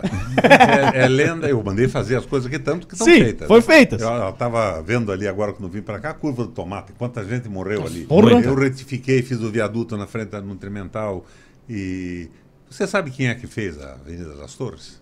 Uh-uh. Lá atrás. Foi meu pai quando foi prefeito de Curitiba. Então, eu tinha que, que tratar isso muito bem, até pela iniciativa ter sido do meu pai. Mas era minha obrigação. Agora, o Richa, no começo, estava mal para burro na prefeitura. Eu chamei o Richa lá no palácio e disse: olha, a crítica básica em relação a você é a saúde pública. É, Requião e tal, ele me reclamou dos vereadores, que queriam cobrar, vender voto, estava horrorizado com aquilo tudo. E eu financiei para a Prefeitura de Curitiba 11 pequenos hospitais. Não é posto de saúde, posto de saúde que tem leito e tudo isso. E levantei o rixa na Prefeitura com dinheiro do Estado. Eu nunca me incomodei em perseguir um cara porque era meu adversário político. Você tem que atender a população. Curitiba tinha votado em mim também. E se não tivesse votado, tinha o mesmo direito. Isso, essa lenda não funciona assim. Agora, eu fiz muita coisa por aqui, claro, que tinha que fazer. Eu dizia pro, pro professor ali que eu, quando era estudante, eu fazia minha carteira de saúde em São José. E Curitiba tinha um movimento brutal na Secretaria de Saúde. Eu vinha a pé de Curitiba até aqui, fazia a carteira de saúde e voltava a pé.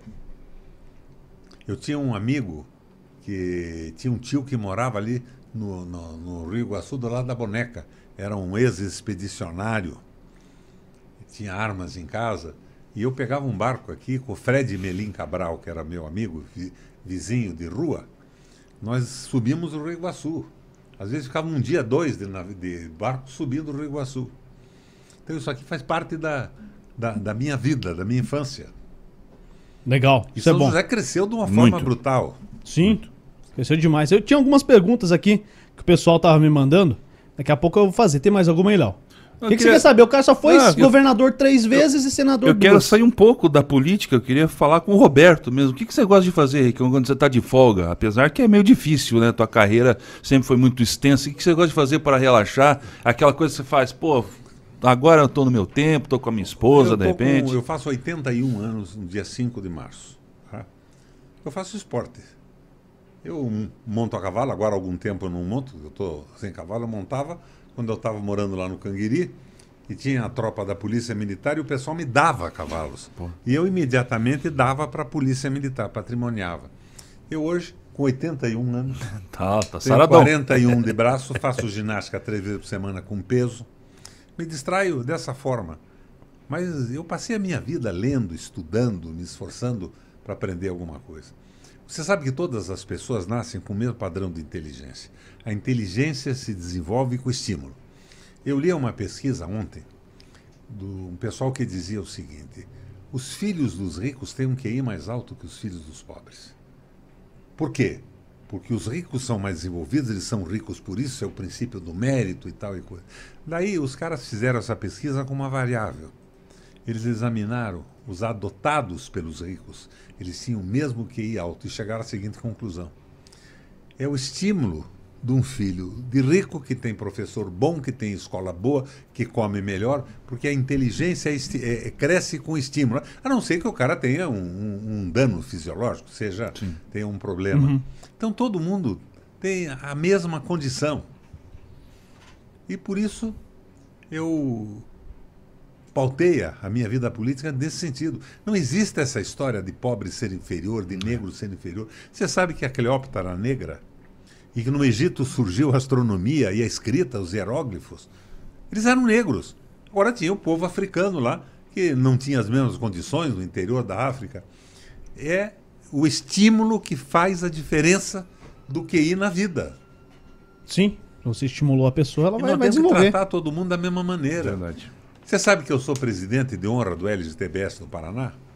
E de vez em quando faço uma piada, o pessoal, o Requião é homofóbico. Sou homofóbico como se eu sou o presidente de honra do movimento. Eu digo, eu não sou sócio-atleta, eu sou presidente de honra. Por que presidente de honra? Por causa do meu governo. E foi um governo de respeito a todo mundo. Eu respeitava as pessoas por serem gente, serem éticas, serem sérias no que faziam. Agora, opção sexual, pode ser genética ou não, não é problema meu, estou na linha do Papa. Perguntar para o Papa, e você vai fazer o quê com, com os homossexuais daqui e dali? Ele fez o seguinte: ele abriu o Vaticano para um lanche à tarde e convidou todos os movimentos. Mas quando pe- pediram para ele, não, então fala do orgulho gay, ele disse: não, eu falo do orgulho de ser gente. Boa. É, Isso é aí. uma premissa básica, né? Precisamos Claro. muito disso. Se você dá igualdade, é uma premissa legal. Ô, Requião, voltando lá na parte da, da Sanepar, a gente teve comerciais de TV falando que é, não, não foi por falta de investimento, mas foi por falta de chuva mesmo, 100%. Não, foi por falta Você acha que foi por causa de investimento? investimento, E eles venderam a Sanepar como empresa, a Sanepar como empresa AAA, três As no mercado. A empresa que mais deu lucro. Um dia eu fui no Banco do Brasil, tinha um dinheirinho guardado lá, o cara disse, compra ação da Sanepar, está dando um lucro incrível. Mas está dando lucro para acionista por quê? Porque o povo está pagando mais caro, não tem nenhuma obra que justifique isso. Eles estão vendendo a Sanepar, estão vendendo as ações preferenciais da Sanepar e as ações ordinárias. Eles querem tirar a Sanepar e a Copel da mão do povo. É o que o Rato está fazendo, é o programa dele. Daí, meu irmão, não tem mais visão social nenhuma, não é para o povo mais, é para os acionistas. E vão cobrar sempre o máximo que puderem para ter o maior dividendo possível. Não tem cabimento isso. Se perguntou o que eu faria no governo? Tá aí uma coisa, eu limpo a Sanepar e a Copel no dia seguinte. Mudo aquele raio daquela diretoria e ponho gente que tenha sensibilidade humana, que saiba que a empresa é para atender o povo do Paraná, que não é nada de mercado. Os acionistas da Copel entram na Bolsa de Nova York, num fundo de investimento, eles não sabem onde fica o Paraná. E não sabem nem bem o que a Copel e a Sanepar fazem. Eles querem lucro. Eu não sabe nem o que é, na e verdade. lucro sai aonde? Sai do rabo do povo. É. Ô, você foi, ou, ou se pôs à disposição do, do teu MDB de guerra e do PMDB também para ser candidato a presidente. Duas oportunidades. Lá atrás. É, você tinha vontade de ser presidente do Brasil? Eu acho que eu, que eu tinha condição de, de, de fazer uma, uma mudança na política. Né? Eu disse a você, eu apoiei as coisas positivas do PT, que não foram poucas, mas eu fui oposição à política econômica desde o primeiro dia. Agora, ninguém vai negar o que eles fizeram. O povo viajando de avião, o nível de empregos fantástico, mas cederam um pouco às pressões internacionais. Eu acho que o Lula mudou. O Lula aprendeu muito preso. Você acha que ele agora nessa campanha é um Lula mais preparado, é um Eu Lula acho melhor? que é um Lula mais preparado e mais convencido de que o Brasil precisa de um presidente que pense para valer um pouco. Agora, ele tem sensibilidade social. O Lula era um menino do interior de, de Pernambuco que veio para São Paulo num, num caminhão de boia fria, virou operário, torneiro, entrou naquele curso do, do, do Senac. O Lula é uma, é uma superação incrível. Você acha que ele é 100% inocente de tudo que ele foi acusado? Ninguém é 100% inocente. Você, por exemplo, eu não vejo inocência alguma. Nenhuma. Mas você acha que ele. Não, eu acho que errou muito. Mas Em outros momentos eh, de- deve ter ficado sem condição de agir e tudo mais. Mas de jeito nenhum. E a Dilma, que eu me opunha à política econômica dela, é uma mulher de uma integridade absoluta. Agora, eu criticava o governo, estava errado. o que, que você acha dessa. é, assim, uma moeda e duas faces totalmente opostas. Que é o que está sendo hoje, po- polarizado né, a disputa política Esse- esse a é nível o- nacional. O que, que esse você é acha mal. disso? Isso tem sido no Brasil nas últimas décadas. Você acha que dá para Não quebrar tá essa polarização? Com educação popular, com isso que nós estamos fazendo aqui. Apesar de eu dizer um palavrão aqui, outro ali, a gente está tentando melhorar o nível de entendimento do povo sobre o que acontece. Nós só vamos ter um governo bom mesmo quando o povo souber mais sobre economia, relações internacionais, organização do Estado, papel do judiciário, papel da polícia, do Ministério Público. Senão, vai na base da emoção. Não é? O Lula se elegeu no fracasso do Fernando Henrique. O Collor se elegeu no- no- no- no- nos fracassos do governo do Sarney. E isso tem acontecido dessa forma. É pouca politização.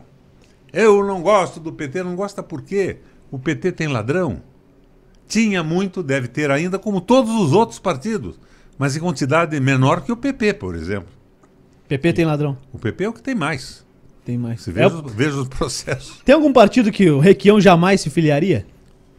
De direita, partido que não, não, não tem identidade com a população, que não se interessa pelo país, que se interessa em servir apenas ao capital, como o Rato está fazendo, como o Guedes está fazendo no, no seu, na sua presidência da República, animado pelo Bolsonaro. O Bolsonaro é uma espécie de animador de picadeiro desse circo que se transformou o Brasil. Atrás dele, o capital financeiro fazendo o que quer. E juízes como o Sérgio, dizendo que tem que vender a Petrobras, entregar o petróleo nacional, essa bobajada toda. O que, que você acha que vai dar a eleição? Agora, próxima, a, a nível nacional. Eu não tenho dúvida alguma do que vai dar. E você também não tem. Qual que é? O Lula é presidente da República. Primeiro ou segundo turno? Eu acho que tanto pode ser no primeiro como no segundo. Acho que o Bolsonaro pode subir um pouco ainda com essas políticas compensatórias. Você acha que vão os dois pro segundo Bolsa turno? Gás, Bol- Não, eu acho que o Lula pode ganhar no primeiro. Tá, mas se tiver dois turnos, o Bolsonaro vai. Bolso- Bolsonaro vai. O, o, o Sérgio Moro não foi a lugar algum mais, né? Sumiu. Não se ouve nem falar dele mais. E depois que mostraram Ciro, né? que ele recebia dinheiro das empresas que ele tinha condenado, ficou feio o negócio, né? E o Requião pode voltar pro MDB? De Não. guerra? O BNB, na minha opinião, o MDB de guerra acabou. Bom. Acabou. Aqui no Paraná, como eu disse a você, eu fui candidato ao Senado com oito apoios. Não tinha nem candidato. Foi sumindo, porque o Nacional tomava posições muito ruins. O Temer com a ponte para o futuro. Era um horror aquilo. Transformar o Brasil numa colônia estrangeira, com os brasileiros subempregados, semi-escravizados. Acabou, como acabou o PFL, como acabou a Arena. Eu acho que o PMDB acabou. Qual que é a tua principal estratégia para essa eleição agora? Quem que Dizer- vai ser teu vice? Quem que você quer como vice? Você, uma boa. Você me dá essa chance? O que, que eu tenho que fazer? Eu, eu não posso ser vice porque eu não tenho 35 anos, cara. Que é uma palhaçada! Vamos acabar com isso. Eu queria ser candidato a senador já, cara. Pra perder feio. Mas pra aparecer bastante na TV. É, e, e outra coisa que a Mas gente você tá comentou. não, mas na TV é na Globo. De lá, verdade. então, É, Quantos- na TV. quantos Não tem muita gente aí? mas depois vamos ver. O, o Dal Negro vai ver aí. É, assim, pô, talvez, não sei se já propuseram isso e tal, mas a questão de ter que ser filiado a algum partido político para você ser candidato. Pô, no teu caso, você tem notoriedade, você conhece, mas você precisa estar filiado num partido. Sim. Por que não candidaturas independentes aos cargos máximos? Candidaturas independentes com liberação de recursos, só os milionários vão ganhar a eleição. Você diz liberação de É, investimento privado? Claro. as rádios estão na mão de quem? Você veja uma coisa, eu estou aqui com vocês, garimpando, do ponto de vista franco, um espaço para falar. E o Rato tem 99 milhões, 4 ou 5 estações de televisão, 14 de rádio, e cobre o Estado inteirinho, com o dinheiro dele e com o dinheiro do Estado. E daí ainda tem gente que reclama. Se eu disser aqui, eu sou candidato, está fazendo propaganda antecipada. Eu tenho que dizer que não tenho partido e sou pré-candidato. Não é uma palhaçada isso? Lógico. É a mesma coisa de deputado Desigual. que é, que é apresentador de TV. O cara não Pois precisa é. fazer nada, mas tá quatro anos na mídia, sai em abril e é E candidato. os outros não podem falar. É. É o da Atena. O Datena, será que ele vai ser candidato? Ah, o Bolsonaro disse hoje que quer que ele seja senador. Ele faz, eh, faz eh, live com o Ciro Gomes, Com todo mundo. com todo mundo. Amigo de todos. Tá igual a gente. Tem mais alguma pergunta, Léo? Não, tá de boa. Quer cara. matar a Que- saudade, alguma coisa? Não. Perguntar é a tua chance, cara. Não, não, tá tranquilo. Não? Tá ótimo. Tem Ótimo. ainda, ô, nego? Muito É bom. tudo certo. Tá. Requião, quero te agradecer. E aqui sempre quando vem alguém, eu peço pra trazer, pra indicar a gente pra outra pessoa. E assim como eu pedi pra pra amigos nossos que pudessem nos ajudar a chegar a você, é, eu sei que Foi você o Gabriel, né? é algum, não sei qual. Tiveram, tiveram vários. Tivemos várias. Tiveram. Até o Chique Jeitoso. Nós tivemos uma grande frente, frente é, É, o Chique acho Trabalhando que um nisso. também. É. Mas É. quem fez isso foi o Gabriel, O- que está trabalhando conosco o agora. Carriconde. Isso. Então, e eu vou pedir pra você que, pô, quando o Lula estiver sem fazer nada em Curitiba, eu peço pra ele vir aqui que eu quero falar com o Lula Traz agora. ele, vem com ele. Pô, eu quero falar com os caras, O velho. problema do Lula. Não, o problema é Deixa eu te- dele. Deixa eu te explicar. o problema do Lula hoje é de tempo. É, É evidente que quem vai decidir isso é a equipe de comunicação dele. claro, E eles vão dar preferência às grandes audiências. é lógico. Né? Mas que seja depois, então, se ele ganhar, que ele vem depois. Mais fácil aí. Bem mais tranquilo. ou, ou se perder também, vem depois. Aí Vamos tem tempo pra fechar, caramba. fechar o bairro, o aeroporto, É. pronto. Não, chega aí e vem bater um papo com a gente. Mas eu acho esse, esse podcast de vocês aqui sensacional. Gostou de estar É aqui, uma- é uma Foi bom pra você? comunicação alternativa. né? É uma possibilidade de mexer, de dizer o que pensa, sem censura. Tem tempo, né? nada, Tempo pra falar. E tem tempo para falar. Embora na linguagem da internet vale a pequena mensagem. É, depois É tua eu equipe vai fazer os recortes fazer lá. No TikTok. Dá uma olhada no meu TikTok quando eu sugiro que o pessoal coma mamona. É, ó. Depois a equipe do Requião certamente vai fazer uns recortes aqui disso aqui, desse papo, e vai soltar sem, lá, sem né? a menor sombra Se já não estiver fazendo isso, Já né? estão fazendo. Já estão fazendo? A equipe é boa, então. Bom, acho que era isso aí, né, cara? Acho que Boa. conseguimos bater um papo legal. Tinha um abraço pra gente mandar, como é que é? Tem o que Marlon, mandar um abraço pra alguém aí. Marlon Crunch, tá? Um abraço. O Cristiano Bassa também Isso. te mandou um abraço. Ah, e me pediram pra fazer uma pergunta pra ti. A gente tá hoje aqui com, com a refeição que o Fabrício mandou, mas do movimento vegano. Você tem algum conhecimento sobre os veganos? Você falou é, algumas classes, enfim. O que, que você acha do movimento vegano aí? Você acha que, que rola mesmo? Não, é, um- é uma opção de vida, né? Mas nós somos herbívoros e somos carnívoros. Eu sou pouco carnívoro hoje, mas não sou vegano, não. Mas também tranquilo pra Senão quem eu quiser não ia ser. aceitar aquele convite que vocês fizeram de comer um churrasco com vocês domingo. aqui. Vamos, vamos, opa. vamos fazer esse churrasco. Na verdade, vai ser no sábado que nós vamos fazer um especial aqui. Eu vou estar sábado. Sexta-feira eu vou pro, pro, Não é pra Disney, né? pro litoral. Não, Disney eu não. Vou para pro litoral visitar uma aldeia indígena. E vou ficar por lá sexta-feira. Vou dormir em Guaraxaba. Sábado eu volto para para Caiobá. Vou dar uma entrevista naquela rádio CI que eles têm lá. Como uma ostra num restaurante na beira da, da Bahia e volto para Curitiba. O, o Rato está conversando com o Pato Dono, com o Pateta e comigo, que eu vou conversar com pescadores e indígenas. Quantos anos tá, Riquel? Eu? É. 81. Tá no pique. a você, eu só tenho mais 40 anos de vida útil. Tá no pique. útil no pique. Boa. Peça pro teu piá vir aí também, então. Já que é o Lula e o teu piá, aí, o Requião Filho. Ô. Eu pedi algumas vezes lá no Instagram, mas ele não me respondeu, É? não deu moral, não. No Instagram. Dá um cacete nele mas lá. Não deve, não deve tá estar. Não, dá, dá um cacete, dá uma cintada. Chinelada, né, dá uma chinelada nele. Vai lá, não, piá. não acredite em pedida do Instagram. Não é ele que vê? Não é ele que vê, não são centenas. É. Você não consegue acompanhar. E quem segura o Maurício, se alguém segurou, tá ali. Ó. Tá ali? O, é ele? o Joel trabalha Não, com ele. vamos Já negociar com ele já, Sabemos então. pra quem pedir. É ele que vai dar um cacete no lá, então. Requião, bate aí. Valeu, cara. Obrigado por ter vindo. abraço. De Valeu, verdade Requião. mesmo. É um prazer te receber aí. As portas estão abertas. Se depois na campanha tiver tempo, você quiser voltar aí também. Depois de eleito, venha. É, ou, ou depois da eleição, mas na época da campanha também. Porque, É, pô, eu- aqueles debates eu- são chatos pra caramba, que a hein? minha eleição não é, como disse a vocês, não é uma ambição pessoal, mas é uma necessidade de eu aproveitar o que eu aprendi nos mandatos que eu ganhei com voto popular direto, em benefício do Estado, consertar tudo que está errado. Eu não quero nem me incomodar e botar na cadeia corrupto. Isso é problema da polícia, do Ministério Público e do Judiciário. Eu quero é consertar essas bobagens todas. É inacreditável o que estão fazendo com o preço de água, de luz, com o preço de impostos, com a inflação e dando isenção para multinacionais. Não tem cabimento isso. Você viu o que a Ford fez com o Brasil? Abandonou. Abandonou, mandou a merda o país. Literalmente. Nunca pagou nada. Agora veja o que a Coreia do Sul fez com as montadoras de automóvel. Quando eles não, não obedeciam à direção do presidente da República de verticalizar a produção interna, eles punham na rua e proibiam entrar. Ah, não pode proibir entrar. O que, que eles faziam? Metiam um imposto de importação brutal e ficava lá quem, tá liberado quem entrar, nacionalizava. pode entrar. E hoje eles têm carros maravilhosos, como a Zera, da, É. da Kia, da Hyundai. Aprenderam a produzir. Bom, vamos embora? Ou posso perguntar dos transgênicos também?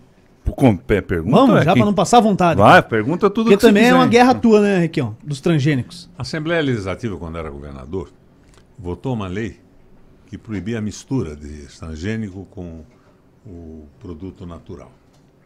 Eu fiz cumprir a lei. E fiz cumprir a lei porque o produto natural tinha um preço maravilhoso no mercado internacional. E o transgênico o preço caía e tinha que pagar ainda um royalty para Monsanto? para Monsanto, para a produtora originária das sementes. E eu simplesmente cumpri a lei para o Paraná não perder dinheiro. Hoje todo mundo percebe.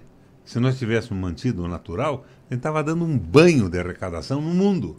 Mas eles contaminaram tudo. Fechou. Agora chega. Agora vamos liberar você aí. Vamos embora. Beleza? Vamos. Ó, pessoal do perfil Paraná Política, mais uma vez, obrigado pela ajuda na divulgação. Sexta-feira vem o Ângelo Vagnoni. A gente vai descobrir se a, se a ficha do Requião já tá assinada lá no PT. O Vagnoni vai ter que falar Vai pra gente. dedurar pra nós. É, ele vai entregar É. ou não, mas a gente vai ficar sabendo isso na sexta-feira. O bate-papo rola às 8 da noite aqui no YouTube e também no Facebook. Se você tá no O Facebook, Chico está nos assistindo? quem? Ber. Não sei, mas talvez depois você vai, chega pra ele. Vai chegar nele. É, quer, quer mandar um abraço pra ele, aí, mano?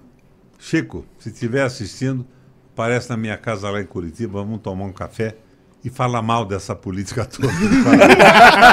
A casa dele é aqui do lado. Eu te, te apresento, Leonel, a casa é do ladinho aqui. Ó, e a- se você tiver de pé aquela proposta pra ser candidato a vice aí, pode me pôr meu nome lá, cara. Só que vai ter que ajustar aí a data já nascimento e tal, cara. Não, não tem posso. idade? Tem que ter 35 anos, cara. Mas eu ia de vice numa boa, não, tem, não tem idade. E o corte de cabelo não ajuda. Não ajuda. Não, mas tem é que que eu melhorar. faço em casa, porra. O imposto tá alto, tem que pagar. Não, eu mesmo faço. Não sobra nem pra cortar o cabelo. Ó, você falou que vai baixar tudo aí, hein? Vai dar até pra eu cortar o cabelo direitinho. Então, tá precisando. O, o meu. não vai acabar o meu, nunca, que vão o ficar. meu barbeiro morreu. Morreu? Putz. No Covid ou não? Provavelmente como consequência do Covid. E o salão que eu usava ali na Boca Maldita fechou ontem, antes de ontem. Putz.